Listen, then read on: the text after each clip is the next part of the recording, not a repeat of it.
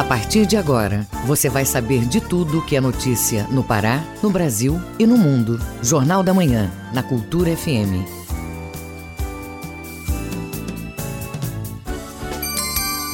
Sete horas em Belém. Bom dia, ouvintes ligados na Cultura FM no Portal Cultura. Hoje, segunda-feira, 1 de maio de 2023. Começa agora o Jornal da Manhã com as principais notícias do Pará, do Brasil e do mundo. A apresentação Tamires Nicolau. E João Paulo Seabra. Participe do Jornal da Manhã pelo WhatsApp 985639937. Mande mensagens de áudio e informações do trânsito. Repetindo o WhatsApp 985639937. Confira os destaques da edição de hoje. Prêmio IEL de Talentos abre inscrições. Pará tem quase 900 mil hipertensos. Artista plástico Simões abre exposição na Galeria Benedito Nunes. E tem também as notícias do esporte. Confira os finalistas do Parazão Bampará 2023. Marlon renova contrato com a Tuna Luso. E ainda nesta edição. Governador Helder Barbalho entrega ponte de concreto sobre o rio Guamá. Convidados para a abertura da maior feira de agronegócios do Brasil gera polêmica. Editora da IOEPA entrega obra de memórias e histórias do Baixo Tocantins. Essas e outras notícias agora no Jornal da Manhã. 7 horas e 2 minutos. Jornal da Manhã. Informação na sua sintonia. Maior feira de agronegócios do Brasil começa hoje. A escolha dos convidados para a abertura gerou polêmica. Denise Coelho, da agência Rádio Web. A organização da AgriShow, maior feira de agronegócio da América Latina, decidiu cancelar a sua tradicional solenidade de abertura nesta segunda-feira. O motivo seria o constrangimento e a repercussão envolvendo a participação de autoridades na cerimônia. A polêmica se acentuou após a informação de que o ministro da Agricultura, Carlos Fávaro, teria sido aconselhado pelo presidente de honra do AgriShow, de ir somente no segundo dia do evento, diante da previsão da presença do ex-presidente Jair Bolsonaro na abertura. A preferência gerou desconforto no Planalto. O ministro da Secretaria de Comunicação, Paulo Pimenta, chegou a informar que o Banco do Brasil deveria retirar o patrocínio da feira. Há especulações na imprensa de que o mal-estar tenha como pano de fundo as invasões deflagradas pelo movimento do Sem Terra. Os ruralistas cobram posição do governo, mas o próprio Fávaro chegou a condenar as ações, chamando de crimes e de inaceitáveis. Em comunicado enviado à agência Rádio Web, a assessoria reiterou em nota o convite feito ao ministro e destacou o trabalho de competência do titular da Agricultura para o desenvolvimento do agro agronegócio brasileiro. O restante do evento está mantido e deve ocorrer normalmente entre os dias 1 e 5 de maio em Ribeirão Preto, interior de São Paulo. A AgriShow espera receber 190 mil visitantes. A previsão é que os negócios no evento superem a marca dos 11 bilhões registrados no ano passado. Agência Rádio Web. Produção e reportagem Denise Coelho. A ação na Praça da República comemora o Dia do Trabalho. Diversas ações serão realizadas pelo Ter Paz. Confira na reportagem de Ana Tereza Brasil. A iniciativa é da Secretaria Estratégica de Articulação da Cidadania, SEAC, em parceria com a CESPA e outros órgãos estaduais, como a CEASTER, Polícia Civil, Defensoria e as Fundações para a Paz e FCP. Durante a manhã de segunda, feriado de 1 de maio, quem for até a Praça da República, em Belém, vai contar com vários serviços de saúde e cidadania oferecidos nas carretas do programa Ter Paz, como informa Igor Normando, secretário de Articulação da Cidadania. Olha, nós vamos oferecer, além de atendimento médico uh, gratuito, vamos oferecer também atendimento veterinário, emissão de documento, uh, vasta programação cultural, vai ser um dia com muitas ações do governo do estado. É um evento aberto para toda a população do nosso estado, em especial a todos os trabalhadores e trabalhadoras que fazem com que o nosso estado seja essa locomotiva que tem crescido cada dia mais. Vale lembrar que a ação ocorre até o meio-dia de segunda, feriado do Dia do Trabalhador, e vai garantir atendimento odontológico, vacinação, exames e consultas médicas, avaliação nutricional e palestras sobre higiene bucal. Também serão emitidos passe livre para pessoa idosa e acompanhante, documentos como RG, certidão de nascimento, óbito e carteiras de trabalho, bem como orientação jurídica, vacinação animal e cadastro para o programa para PET de castração animal. O encerramento da programação vai ter shows da banda Zona Rural e dos cantores Afonso Capelo e Marquinho Duran. Igor Normando, secretário de Articulação da Cidadania, deixa o convite. Dá ao trabalhador e à trabalhadora um dia em especial, um dia onde a gente vai estar fazendo uma ação de cidadania uh, com todo o aparato do governo do Estado, com atração cultural, um grande dia festivo e também de cidadania. A gente espera todos vocês lá. Ana Tereza Brasil, para o Jornal da Manhã. Jovens participam de programa de trabalho na área da mineração é no município de Oriximiná, como você ouve na reportagem de Isidoro Calixto.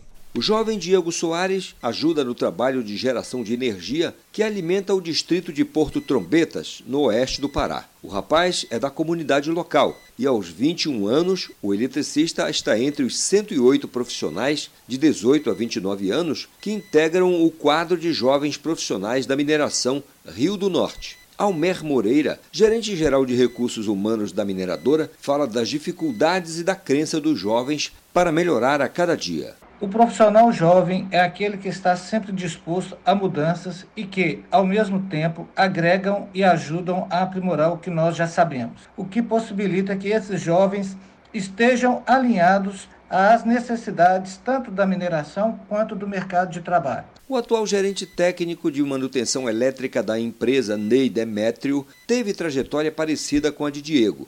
Recém-formado no curso de técnico em eletrônica, ele desembarcou em Porto Trombetas na década de 80, com apenas 19 anos de idade. Um dos principais diferenciais do jovem no mercado de trabalho é o rápido domínio da tecnologia. Uma realidade que, num passado não muito distante, era difícil. Karen Apuque, de 24 anos, assistente administrativa, fala das experiências. E logo que eu cheguei na empresa, há quase três anos, me deparei com grandes desafios, com minha própria insegurança e algumas limitações pessoais.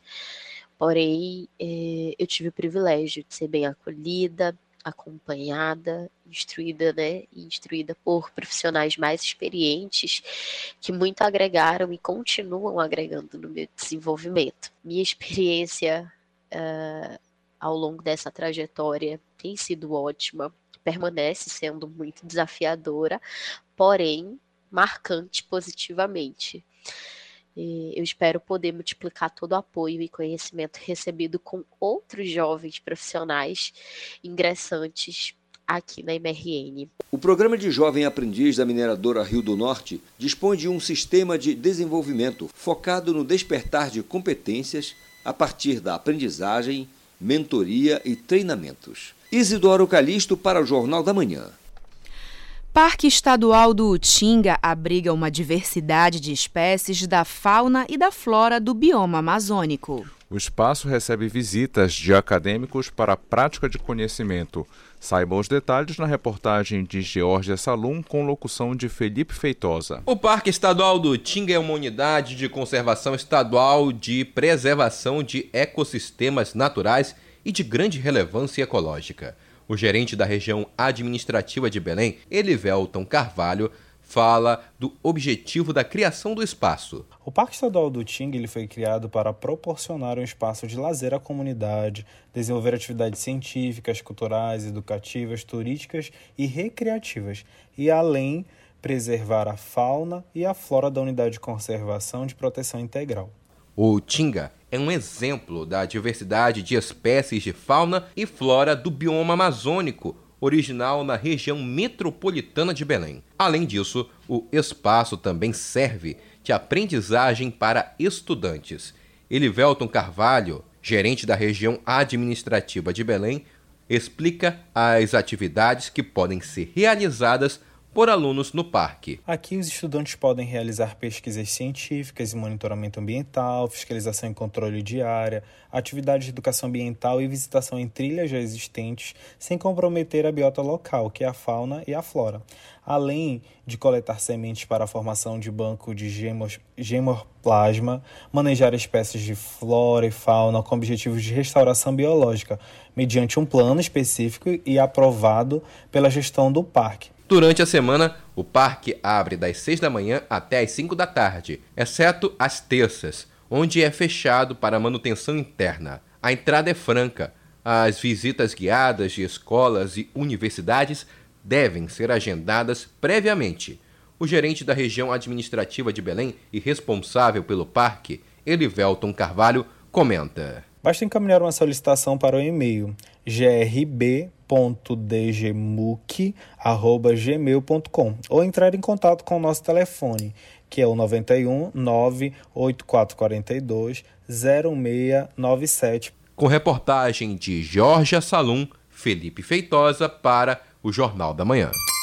7 horas e 11 minutos. Ouça a seguir no Jornal da Manhã. Governador Helder Barbalho entrega ponte de concreto sobre o Rio Guamá. Cultura FM aqui você ouve primeiro, a gente volta já. Estamos apresentando Jornal da Manhã.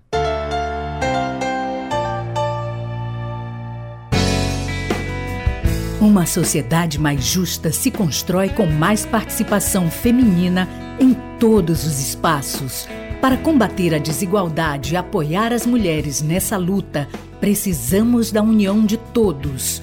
Apoie esta causa. Incentive o protagonismo e as escolhas, defenda a independência econômica, sexual e emocional da mulher. Toda mulher merece o reconhecimento do poder que tem de transformar a sociedade para melhor. Cultura, rede de comunicação tua voz parece doce. Cultura FM. Aqui você ouve música paraense. É fatal, me pego de mim. Em mil devaneios fazendo assim, achando que um dia vais mudar. Música brasileira. Pra sentir o sol num dia quente. Cultura FM 93,7. Faça parte da Rádio Cultura, seja nosso repórter. Grave seu áudio com informações da movimentação do trânsito e mande para o nosso WhatsApp 985639937. Alô, gente, aqui é o Ricardo Kizan. Eu tenho um recado para você. De segunda a sexta-feira às 18 horas, as marcantes. Agora o que me resta são meus pensamentos suas fotos pelo chão. A gente já não se entende e a nossa história mudou. O ritmo contagiante, o movimento, a história do Brega. Pela Cultura FM 93.7. Voltamos a apresentar Jornal da Manhã.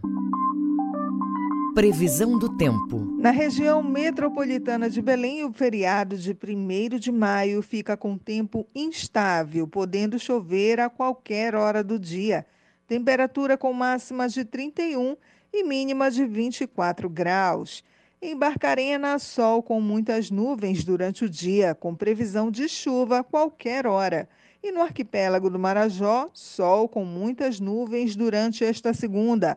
Previsão de chuva a qualquer hora do dia, mínima de 24 e máxima de 31 graus em Soure. 7 horas e 14 minutos. Governa... Jornal da Manhã, na Cultura FM. O Pará é notícia. Governador Helder Barbalho entrega ponte de concreto sobre o rio Guamá e mais benefícios à população de Capitão Poço e Santa Luzia do Pará.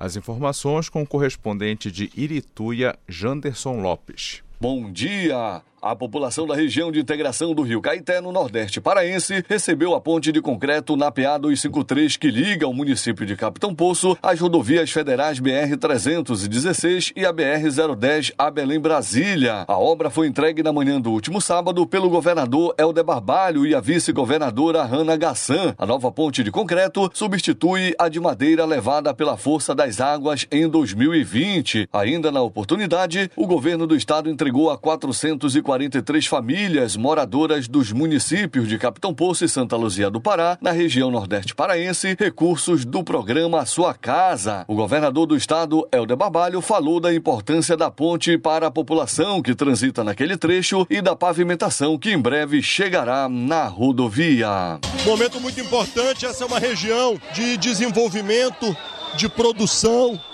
de gente que merece ter a atenção e fico muito feliz de poder hoje estar inaugurando esta ponte, estar entregando benefícios de, de crédito cidadão, de microcrédito, benefícios habitacionais, mas também poder estar anunciando que o governo do estado estará iniciando o processo de contratação para que nós possamos ainda neste verão de 2023 iniciar a pavimentação da PA 253, integrando município de Capitão Poço, e toda esta região, uh, Piriá, Garrafão, Ourém, Irituia, com o município de Santa Luzia do Pará, na BR-316, fazendo a integração da Belém Brasília com a Pará Maranhão fazendo com isto o encurtamento dos caminhos e, acima de tudo, o desenvolvimento regional. Assim como foi a construção da ponte, a pavimentação da PA 253 ficará a cargo da Secretaria de Estado de Transporte e CETRAN. Por essa rodovia, passa o desenvolvimento econômico, com geração de emprego e renda, com produção da laranja, da pimenta do reino, da agricultura familiar, da pecuária e outros. De Irituia, Janderson Lopes para o Jornal da Manhã.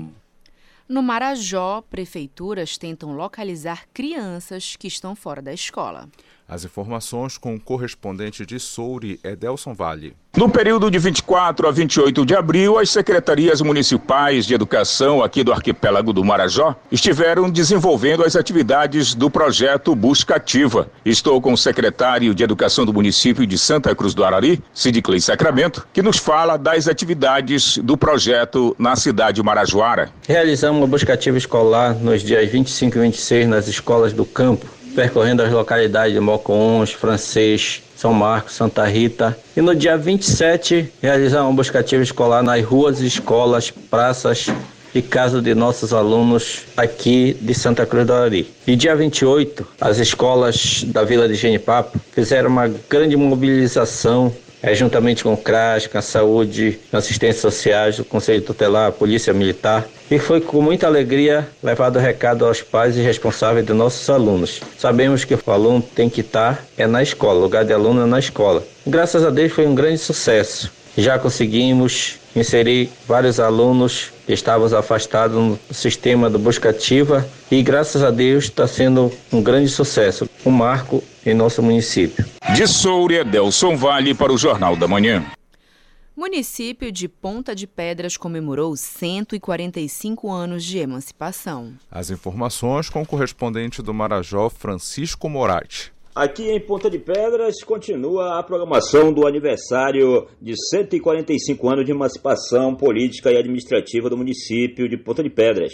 Segundo os crônicas, que fora fundado o município no ano de 1737, com a criação da freguesia de Nossa Senhora da Conceição.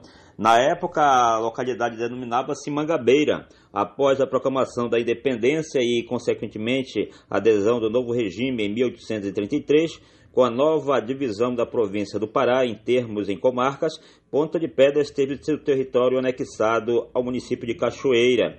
Essa situação perdurou até 1877, quando Deli desmembrou-se para ser erigido em vila e município. O topônico atual de origem portuguesa foi dado ao município em virtude do acúmulo de pedras existente ao redor. E a programação cultural seguiu neste último sábado aqui em Ponta de Pedras. Tivemos diversas apresentações Grupo Cepoada e Sucupira, homenagem do concerto ao professor Ari Barbosa, recital de poesias e tivemos também a Biblioteca da Sabedoria e a apresentação do coral da UFPA e a cantora Cris Lobo no Centro Social. Entrega de premiações dos concursos culturais no Centro Social do Ângelo Maria Rivato e homenagem às personalidades de Ponta de Pedras. Francisco Moraes, de Ponta de Pedras, para o Jornal da Manhã. Hospital Regional de Ourilândia do Norte entra em fase final de construção. Esta e outras notícias você acompanha no Giro do Interior com Cláudio Lobato. O Hospital Regional de Ourilândia do Norte entra em sua fase final de construção. A iniciativa é resultado da parceria da Vale com o governo do Pará, gerando mais de 250 empregos diretos e mais de 50 empresas contratadas da região. São mais de 500 ambientes que priorizam a acessibilidade e sustentabilidade com iluminação e ventilação natural, além da energia solar. O novo hospital tem mais de 11 mil metros quadrados de área construída e capacidade para atendimentos de média e alta complexidade, 120 leitos, 16 especialidades médicas, além de UTIs adulto, pediátrico, neonatal e atendimentos de urgência e emergência.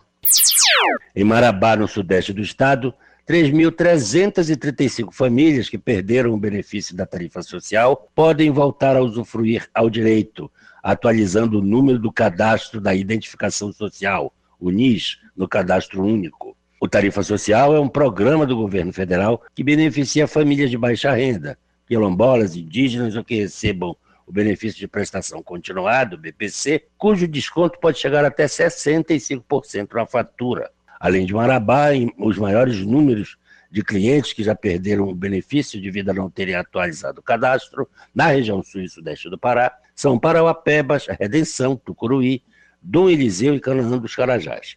Os cadúnicos com mais de dois anos sem atualização devem ser atualizados com urgência no Centro de Referência de Assistência Social do CRAS mais próximo aí na sua cidade.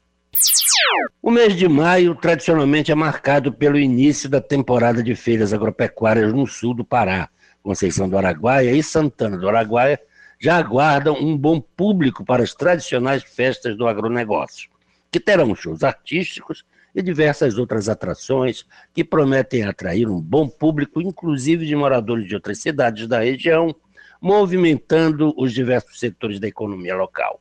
No período de 3 a 7 de maio será realizada a nona Expoasa, Exposição Agropecuária de Santana do Araguaia, que acontecerá no Parque Agropecuário Wilson Lemos de Moraes, abrindo o circuito de feiras agropecuárias da região. A programação terá exposições de animais, leilões, torneios leiteiros, palestras além de shows todas as noites.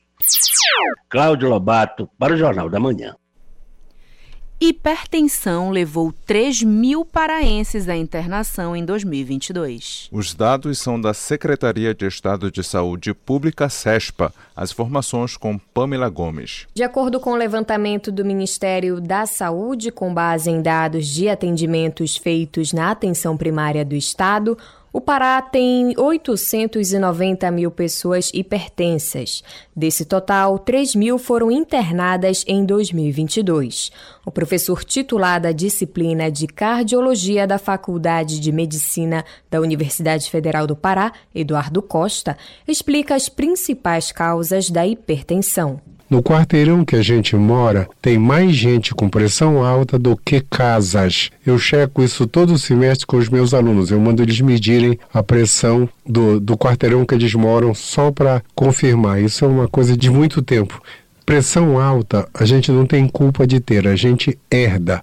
Agora tem algumas coisas que levam para pressão alta, a obesidade, a diabetes, não se cuidar, o sedentarismo, isso colabora, mas a causa básica é genética. De acordo com dados da Secretaria de Estado de Saúde Pública do Pará, SESPA, entre janeiro e fevereiro de 2022, 394 internações foram registradas. A hipertensão pode ser indicada por alterações na pressão arterial, como tonturas e falta de ar. Eduardo Costa, professor titular de cardiologia da Faculdade de Medicina da UFPA, destaca que a doença não tem sintoma. Todo mundo que tem pressão alta tem, hoje tem que tomar remédio. No futuro a gente vai mexer no DNA e não vai precisar tomar remédio. Eu espero que ainda nessa geração. Mas hoje todo mundo que tem pressão alta tem que ir no médico, o médico vai dar em média dois medicamentos para controlar a pressão. A pressão normal é em repouso 12 por 8 para baixo. Não existe doença pressão baixa. A pressão normal é 12 por 8, 11 por 7, 10 por 6, 9 por 5. Em alguns países e algumas tribos e comunidades, a gente considera normal até 8 por 4. Enquanto a pessoa está falando consciente e urinando, a pressão é normal. Então, não, pressão baixa é uma dádiva de Deus. Quanto mais baixo, maior o tempo de vida. O hábito de fumar, o peso elevado e alimentação inadequada aumentam as chances do surgimento da hipertensão. A Sociedade Brasileira de Cardiologia atestou que mais de 30% da população brasileira já apresenta a doença. Pamela Gomes para o Jornal da Manhã. Vamos acompanhar agora as informações em destaque nos noticiários internacionais com João Paulo Seabra. O Mundo é Notícia. O Papa Francisco disse neste domingo, durante uma missa em Budapeste, na Hungria, para que o país não feche as portas para imigrantes estrangeiros e diferentes de nós. Mais de 50 mil pessoas estavam presentes nos arredores no último dia de visita do Papa ao país. O primeiro-ministro húngaro Viktor Orbán adota políticas anti-imigração e nacionalistas. Um ataque armado matou 10 pessoas na cidade portuária equatoriana de Guayaquil, de acordo com a Promotoria Pública do Equador e a polícia neste domingo. Três pessoas ficaram feridas, incluindo uma menina de 5 anos. No local foram encontrados um fuzil e pistolas calibre 9 milímetros. O comandante da Polícia Nacional, William Villarroel, em entrevista coletiva, disse acreditar que o ataque está relacionado com uma disputa entre grupos criminosos por controle territorial. Os Estados Unidos pediram à China no último sábado que pare de assediar navios filipinos no Mar do Sul da China, prometendo ficar ao lado das Filipinas após mais um confronto marítimo entre os dois países asiáticos. As Filipinas acusaram a guarda costeira da China na última sexta-feira de táticas agressivas após um incidente durante patrulha da Guarda Costeira Filipina perto do Recife Second Thomas Shoal, controlado pelas Filipinas. João Paulo Seabra para o Jornal da Manhã. 7 horas e 27 minutos. Ouça a seguir no Jornal da Manhã. No próximo bloco você confere as informações do esporte. É daqui a pouco aqui na Cultura FM a gente volta já. Estamos apresentando Jornal da Manhã.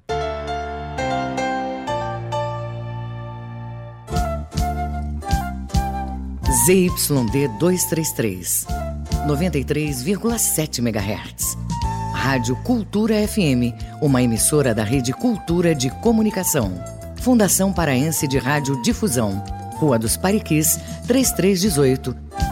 Base operacional, Avenida Almirante Barroso, 735. Belém, Pará, Amazônia, Brasil.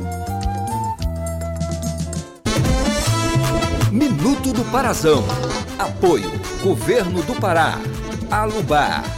VGA, Atacadão e Equatorial.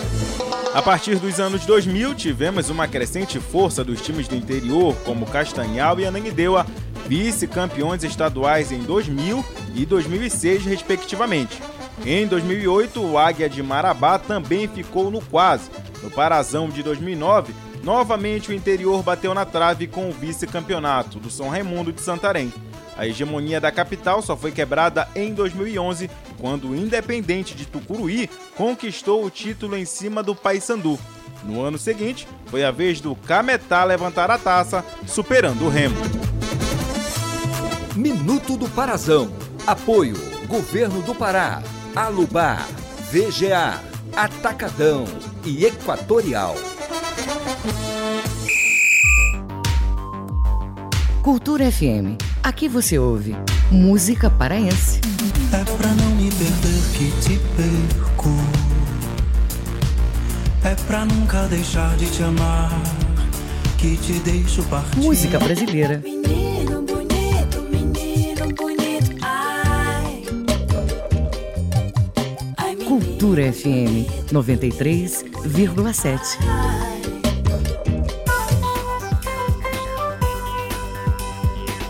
Voltamos a apresentar Jornal da Manhã. Tábuas de Marés. Em Belém, Preamar, daqui a pouco, às 8h43. A maré baixa às 3 da tarde e sobe novamente às 8h50 da noite. Em Barcarena, Preamar, neste momento. A vazante ocorre às duas e meia da tarde e sobe novamente às 8 e 10 da noite. E em breves, baixa mar 11 da manhã. A maré sobe 3 e 50 da tarde. 7 horas e 30 minutos. Jornal da Manhã, na Cultura FM. Esporte. Vamos agora às informações do esporte com Felipe Campos. Paysandu e Águia e Remy Cametá jogaram neste final de semana pelas semifinais do Parazão Bampará 2023. As partidas foram disputadas no sábado e no domingo e definiram os finalistas do Campeonato Paraense, que você vai conhecer com Melbia Rolim. Então, Felipe Campos, a grande final do Parazão Bampará 2023 já tem o confronto definido. Vai ser entre Águia de Marabá e Clube do Remo. Olha, a Águia Guerreira conseguiu a classificação neste sábado após virar o jogo diante do Paysandu em pleno Mangueirão. No tempo normal, Mário Sérgio abriu o placar e deixou o Paysandu com dois gols de vantagem por conta do placar agregado, né? Que o Paysandu tinha ganhado o primeiro jogo de 1 a 0. Mas o time visitante virou a partida com gols de Luan Parede e Davi Cruz e assim acabou levando o confronto para os pênaltis. Nas cobranças, Axel Lopes eleito eleito craque do jogo pela TV Cultura, defendeu duas vezes e garantiu o azulão na final do Parazão. Com esse resultado, o técnico Márcio Fernandes foi demitido do time bicolor. Já o Leão teve o jogo mais tranquilo neste domingo no Baenão e acabou goleando o Cametá por 4 a 0. O Muriqui abriu o placar logo no começo do primeiro tempo e o Jean Silva ampliou antes do intervalo. E o Richard Franco e o Pablo Roberto completaram a goleada na etapa final. O craque do jogo foi justamente o Muriqui, que mais uma vez caiu nas graças da torcida azulina. E ainda, Felipe, o time feminino do Remo jogou contra o Ipiranga nesse final de semana também pelo Campeonato Brasileiro Série A3. No tempo normal, o jogo ficou 0 a 0 e a partida teve que ser decidida nos pênaltis. Com um placar de 10 a 9 nas cobranças, o Leão conseguiu a classificação para a próxima fase da competição. O jogador Marlon renovou seu contrato com a Tuna Luso Brasileira para o restante da temporada. Ele atuou pela equipe Cruz Maltina por quatro jogos durante o Parazão Bampará 2023 e renovou seu vínculo para a Série D. Neste ano, Marlon também jogou no São Bento pela Série A2 do Campeonato Paulista, onde somou nove jogos. O Clube do Remo inicia hoje a entrega do voucher para os torcedores que não conseguiram entrar na partida entre Remo e Corinthians pela Copa do Brasil e ele vai poder ser trocado por produtos ou serviços do clube. O voucher terá um aumento de 50% do valor adquirido, ou seja, quem pagou 200 reais no ingresso vai receber 300 reais em créditos. Ele vai ser distribuído na sede social do Remo das 2 horas da tarde às 8 horas da noite. E também foi divulgado que o reembolso será feito por ordem alfabética, com cada inicial do nome do torcedor correspondendo a um dia, como você pode conferir nas redes sociais do clube. O torcedor deverá levar um documento oficial com foto e o ingresso, seja ele físico ou digital.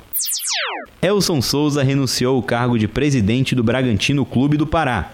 A decisão foi tomada após reunião realizada na sede do Bragantino, em que Elson Souza fez a prestação de contas da temporada e, na sequência, anunciou a renúncia junto com os vice-presidentes Paulo Correia e Paulo Corotti. Com isso, o presidente do Condel do clube, Cláudio Wagner, assume a presidência interina do Bragantino e tem 60 dias para convocar novas eleições no Tubarão do Caeté.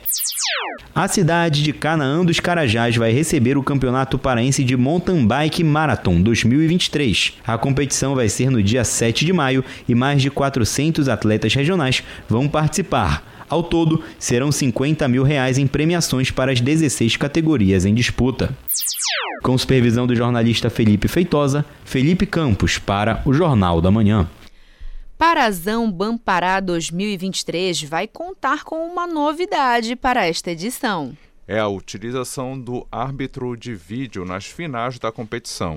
Informações com Manuel Alves. O árbitro de vídeo, o famoso VAR, será uma das principais atrações da grande final do Parazão Bampará. A informação foi dada pelo presidente da Federação Paraense de Futebol, Ricardo Gluckpou. Informação muito bem recebida pelo árbitro Marco José Soares de Almeida. É muito importante nós temos o VAR no nosso campeonato, né? É uma ferramenta que veio para ficar no futebol.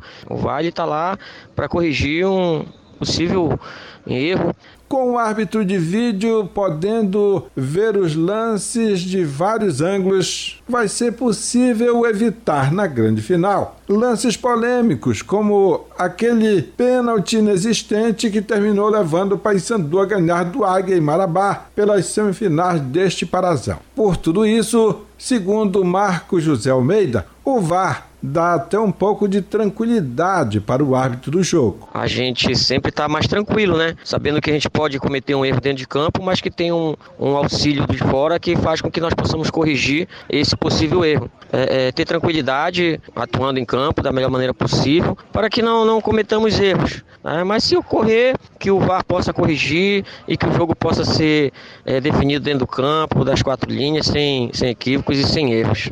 Marco Almeida diz também como o árbitro de campo deve fazer para tirar proveito do árbitro de vídeo. A melhor maneira do árbitro tirar proveito do VAR é atuando como se não existisse o VAR. É atuar de forma correta, de forma centrada, para que não haja equívocos dentro do campo. Caso haja um equívoco, o VAR vai, vai chamá-lo, vai sugerir uma revisão e se tiver que corrigir, os árbitros estarão prontos para tomar a decisão correta com auxílio da ferramenta que é o VAR. Manuel Alves para o Jornal da Manhã. 7 horas e 36 minutos. Jornal da Manhã. Você é o primeiro a saber os números da economia. Número de inadimplentes no Brasil volta a crescer em março de 2023. Segundo o levantamento da Câmara Nacional de Dirigentes Logistas, é, quatro entre, entre dez brasileiros estavam endividados no período. Ouça na reportagem de Marcos Aleixo. De acordo com o indicador realizado pela Confederação Nacional de Dirigentes Logistas, CNDL, e pelo Serviço de Proteção ao Crédito, SPC Brasil, aponta que 4 em cada 10 brasileiros adultos, 40,58%, estavam negativados em março deste ano. O número de inadimplentes no país voltou a crescer em março de 2023 e atinge 66 milhões de brasileiros, um recorde da série histórica do levantamento. A especialista em finanças da CNDL, Merula Borges, comenta. Primeiro, a questão de conjuntura econômica. A gente tem uma taxa de juros mais alta nesse momento, o acesso a crédito fica mais difícil, tem também também uma questão de inflação que, apesar de estar um pouco mais controlada nesse momento, teve é, altas consecutivas no ano passado e principalmente nos alimentos, que tiveram aumentos na casa de dois dígitos. Isso interfere diretamente, principalmente as famílias com renda mais baixa. Ainda de acordo com os dados, em março de 2023, o volume de consumidores com contas atrasadas cresceu 8,32% em relação ao mesmo período de 2022. O número de inadimplentes no país voltou a crescer em março de 2023 e atinge 66 milhões de brasileiros, um recorde da série histórica. A especialista em finanças da CNDL Merula Borges comenta sobre a pesquisa. A nossa pesquisa de inadimplência apontou que 54% dos entrevistados admitiram fazer compras por impulso e que compram mais do que deveriam. Então, essa questão de inadimplência também tem uma interferência direta da educação financeira. A gente percebe também no momento em que as dívidas são negociadas, já que 70% das pessoas que fizeram alguma renegociação de dívida não conseguiram cumprir. Então, não só no momento de se endividar ou de estar inadimplente tem esse ponto da educação financeira, como também na hora de sair da dívida. E para aquele que quer sair da inadimplência, o que a gente recomenda é que primeiro se programe, se planeje. O número de devedores com participação mais expressiva no Brasil em março está na faixa etária de 30 a 39 anos, 23,84%. São 16,37 milhões de pessoas registradas em cadastro de devedores nesta faixa. A inadimplência segue bem distribuída entre os sexos, 51,06% 46% de mulheres e 48,94% de homens. Marcos Aleixo para o Jornal da Manhã. Mercado de trabalho exige cada vez mais qualificação. No quadro Economia e Finanças de hoje, o educador financeiro Pedro Loureiro dá dicas de como fazer cursos mesmo com o tempo corrido. Acompanhe. O mercado está ficando cada vez mais apertado. Empresas exigem qualificação cada vez mais especializada, ao mesmo tempo que a maioria das pessoas não tem condições de se preparar adequadamente. Pouca gente tem onde deixar filhos pequenos para poder estudar. Outras têm que trabalhar desde muito jovem e por aí vão as dificuldades. Imagine morar longe do trabalho, passar o dia ralando, comer na rua e, de noite, ainda ter que encarar uma sala de aula para somente depois poder voltar para casa. Muitas jornadas começam antes do sol nascer e terminam no final da noite. Fica muito difícil. Muitas pessoas optam por cursos que exigem pouco, pois não dá para estudar muito. Aí, com diploma na mão, a vida continua igual, pois o curso muitas vezes é de baixa qualidade. Qual a saída? Cada um deve procurar o seu melhor caminho. Mas uma ótima opção são os cursos técnicos de qualidade gratuitos. Isso existem diversas possibilidades distribuídas em instituições de primeira linha, como, por exemplo, o Instituto Federal do Pará e as escolas técnicas do governo do Pará. Alguns cursos são tão bons que é comum encontrar em sala de aula profissionais que possuem curso superior e até especialização fazendo um curso técnico. São cursos curtos, geralmente de um ano, mas muito exigentes. Contudo, as chances de emprego com boa remuneração são altas. É um esforço que pode valer muito a pena. Pense nisso. Eu sou Pedro Loureiro, professor de Administração e de Contabilidade, para o Jornal da Manhã. 7 horas e 41 minutos. Jornal da Manhã. Informação na sua sintonia. O governo do Pará realizou a entrega da ponte sobre o Rio Guamá, localizada na rodovia PA 253, na divisa entre os municípios de Capitão Poço e Santa Luzia do Pará, na região nordeste do estado. A nova ponte é de porte médio, tem extensão de 100 metros e possui estrutura de concreto armado, asfaltamento, sinalização horizontal e vertical, além da recuperação da passarela de ciclistas e pedestres pedestres. O governador Helder Barbalho também realizou a entrega de cheques do programa Sua Casa para famílias das cidades de Capitão Poço, na região de integração do Capim, e Santa Luzia do Pará, na região de integração do Rio Caeté. A iniciativa estadual auxilia na construção e reconstrução de residências. 7 horas e 42 minutos. Ouça a seguir no Jornal da Manhã. Estão abertas as inscrições para o prêmio IEL de Talentos. Cultura FM, aqui você ouve primeiro, a gente volta já. Estamos apresentando Jornal da Manhã.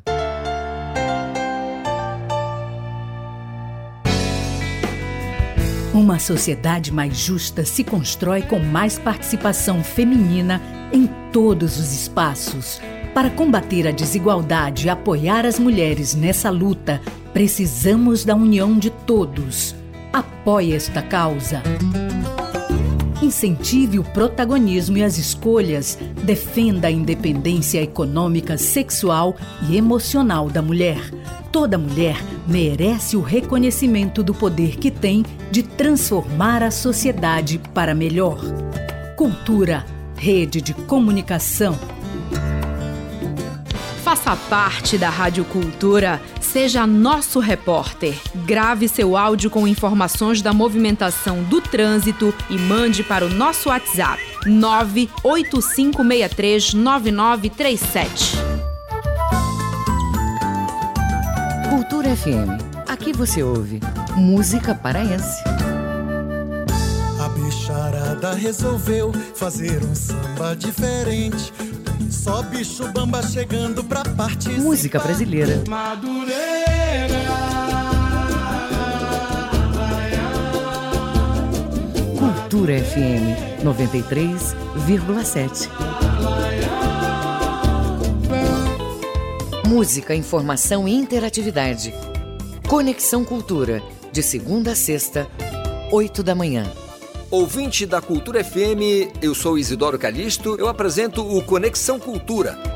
Notícias, atualidades, informações e música para você ficar conectado com o que acontece no Pará e no Brasil. Não perca de segunda a sexta-feira, das 8 às 10 da manhã. Conexão Cultura.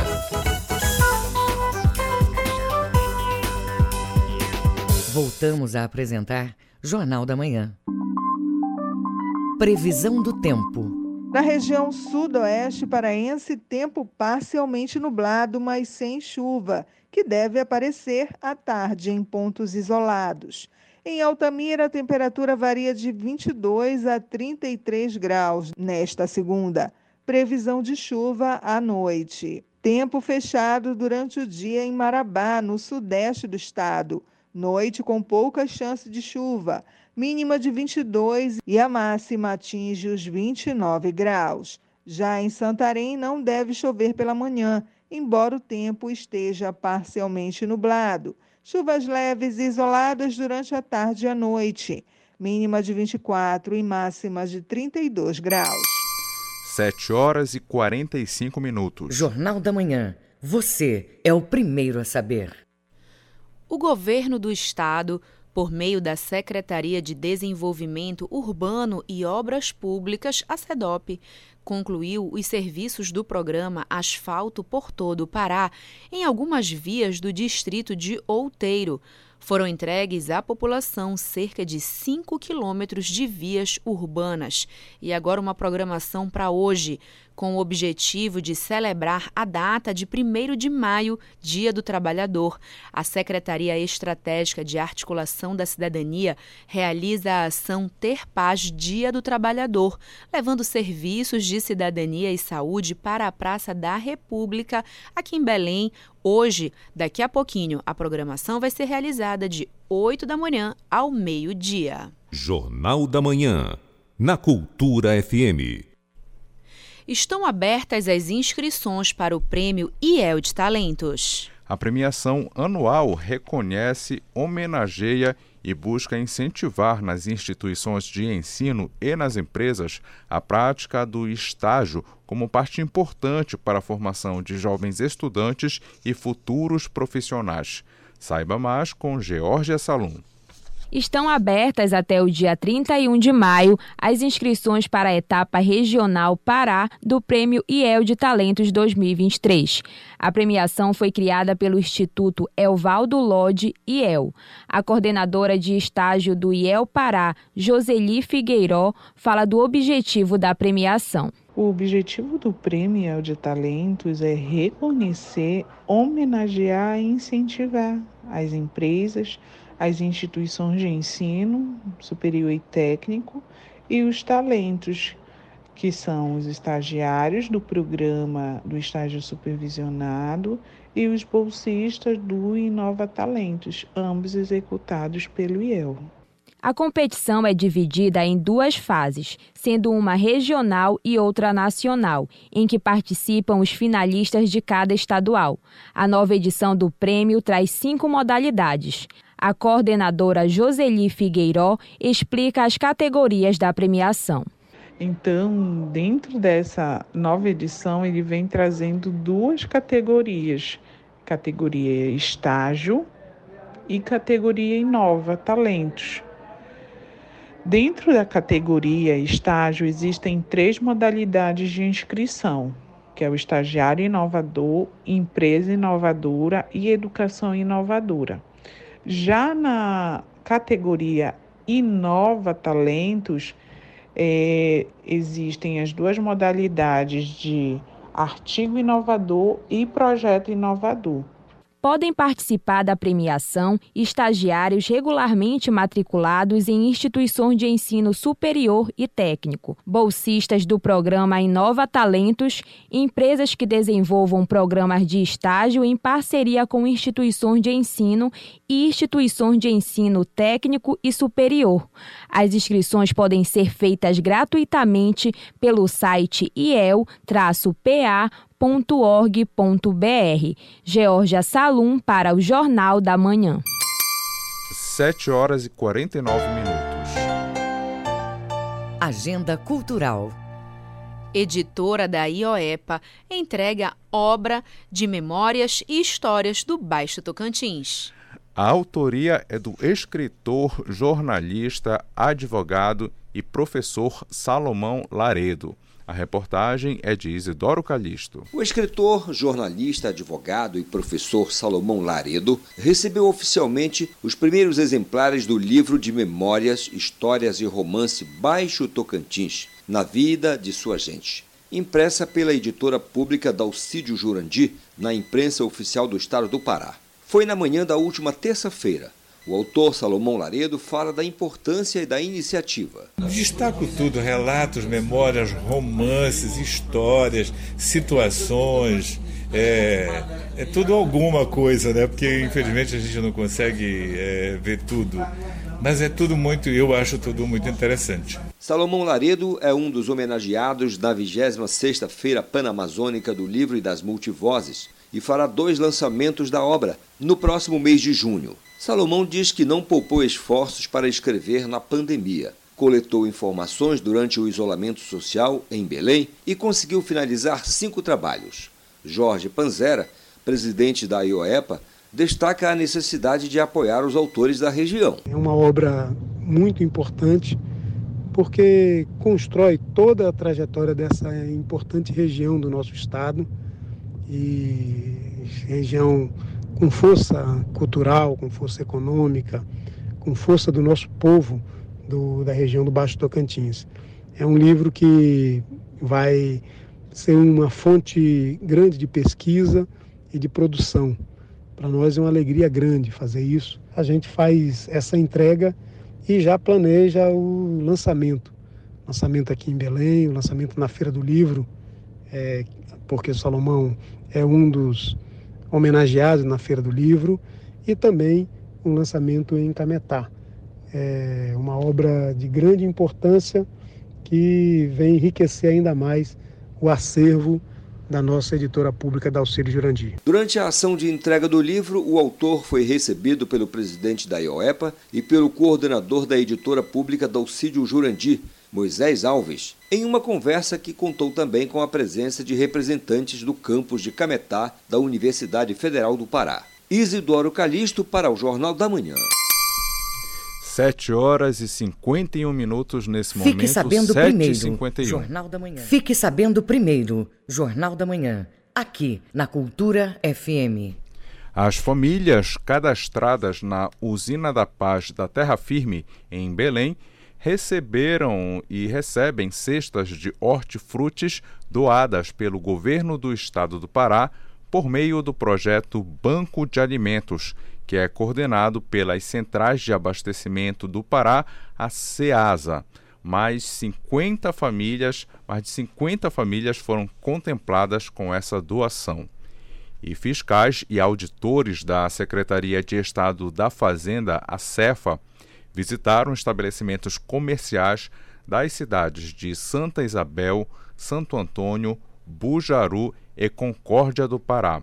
Essa ação de fiscalização foi realizada de uma forma conjunta pelas unidades regionais da Cefa de Castanhal e também de Tucuruí e pela coordenação de mercadorias em trânsito aqui de Belém. O objetivo dessa atividade é verificar a regularidade cadastral das empresas e a correta emissão de documentos fiscais. Além disso, essa ação também tem o objetivo de acompanhar a estocagem regular de mercadorias e verificar as compras de empresas através de CPFs. 7 horas e 53 minutos, 7 e 53. Agenda Cultural. Exposição fotográfica itinerante reúne 14 telas em cores que mostram a tradicional festividade da Marujada de Bragança. A exposição percorre o Brasil e depois vai voltar aqui ao estado para ser mostrada aos paraenses. A reportagem é de Felipe Feitosa. A exposição fotográfica itinerante Esmolação Imagens da Marujada de Bragança pelo Brasil reúne 14 telas em cores que mostram a tradicional festividade do município de Bragança, localizada na região nordeste do estado. A narrativa revela detalhes como rostos, trajes, religiosidade e arte. O fotógrafo responsável pela programação, Alexandre Baena, dá mais detalhes sobre o trabalho. A Marujara de Bragança é um grande destaque e movimenta o turismo local de uma maneira incrível.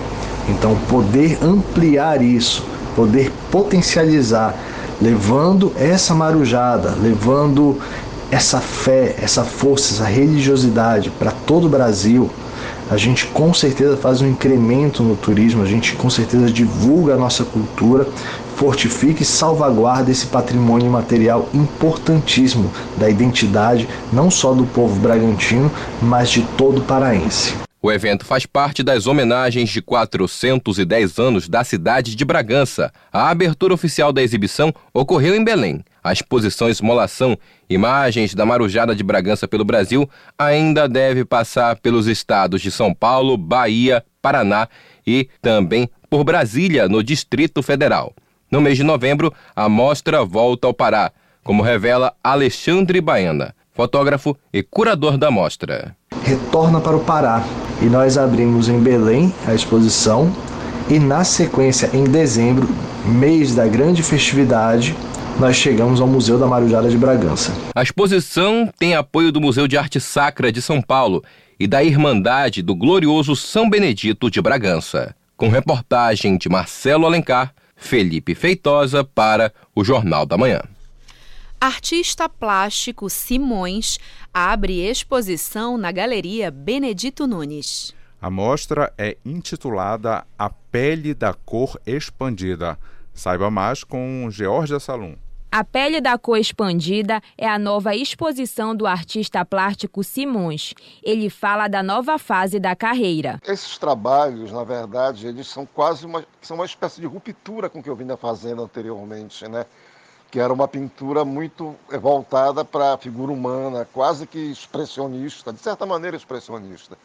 E agora me volto para uma pesquisa de uma arte mais é, vamos dizer assim, abstrata, geométrica, como se fosse uma coisa mais musical, como se fosse uma música sem, sem, sem texto, uma música instrumental. A exposição é contemplada pelo Prêmio Branco de Melo, da Fundação Cultural do Pará. A mostra é a continuação de A Pele da Cor, realizada em 2021, onde o artista reuniu as primeiras 32 obras da série, todas em acrílica sobre tela. O artista plástico Simões explica como as obras foram realizadas. Ela é feita basicamente de trabalhos na técnica acrílica, né? É, uma parte, 32, são feitas em tela, né? Tela é sobre tela, e o resto é feito sobre papel, todas utilizando a tinta acrílica. A exposição está disponível ao público na Galeria Benedito Nunes, no Centur, e segue até 26 de maio, de segunda a sexta-feira, de 9 da manhã às 5 da tarde. Georgia Salum para o Jornal da Manhã. 7 horas e 57 minutos. O trânsito na cidade. Vamos agora às informações do trânsito com Felipe Feitosa. Bom dia, Tamires Nicolau. Bom dia, João Paulo Seabra. Trânsito tranquilo em Belém. Mais cedo havia uma corrida, né? É, em alguns corredores viários da Grande Belém. O trânsito ficou interrompido, mas ao final dessa corrida, há poucos instantes, é, gradativamente o fluxo na Mundurucus, Conselheiro Furtado, até o Portal da Amazônia vai ser liberado. Mais cedo houve uma batida ali próximo à área do Museu Paraense Emílio Guild envolvendo dois carros. Não há informação sobre vítimas, mas só há, há relatos de prejuízos materiais. No demais, nos demais corredores viários da cidade, não há engarrafa, engarrafamentos ou pontos de lentidão significativos. Felipe Feitosa, repórter Cultura. Obrigado, Felipe. Bom dia, bom trabalho. E agora são 7 horas e 58 minutos e termina aqui o Jornal da Manhã, desta segunda-feira, 1 de maio de 2023. A apresentação é de Tamires Nicolau e João Paulo Seabra. Outras notícias você confere a qualquer momento na nossa programação. Um excelente dia para você e até amanhã. O Jornal da Manhã é uma realização da Central Cultura de Jornalismo.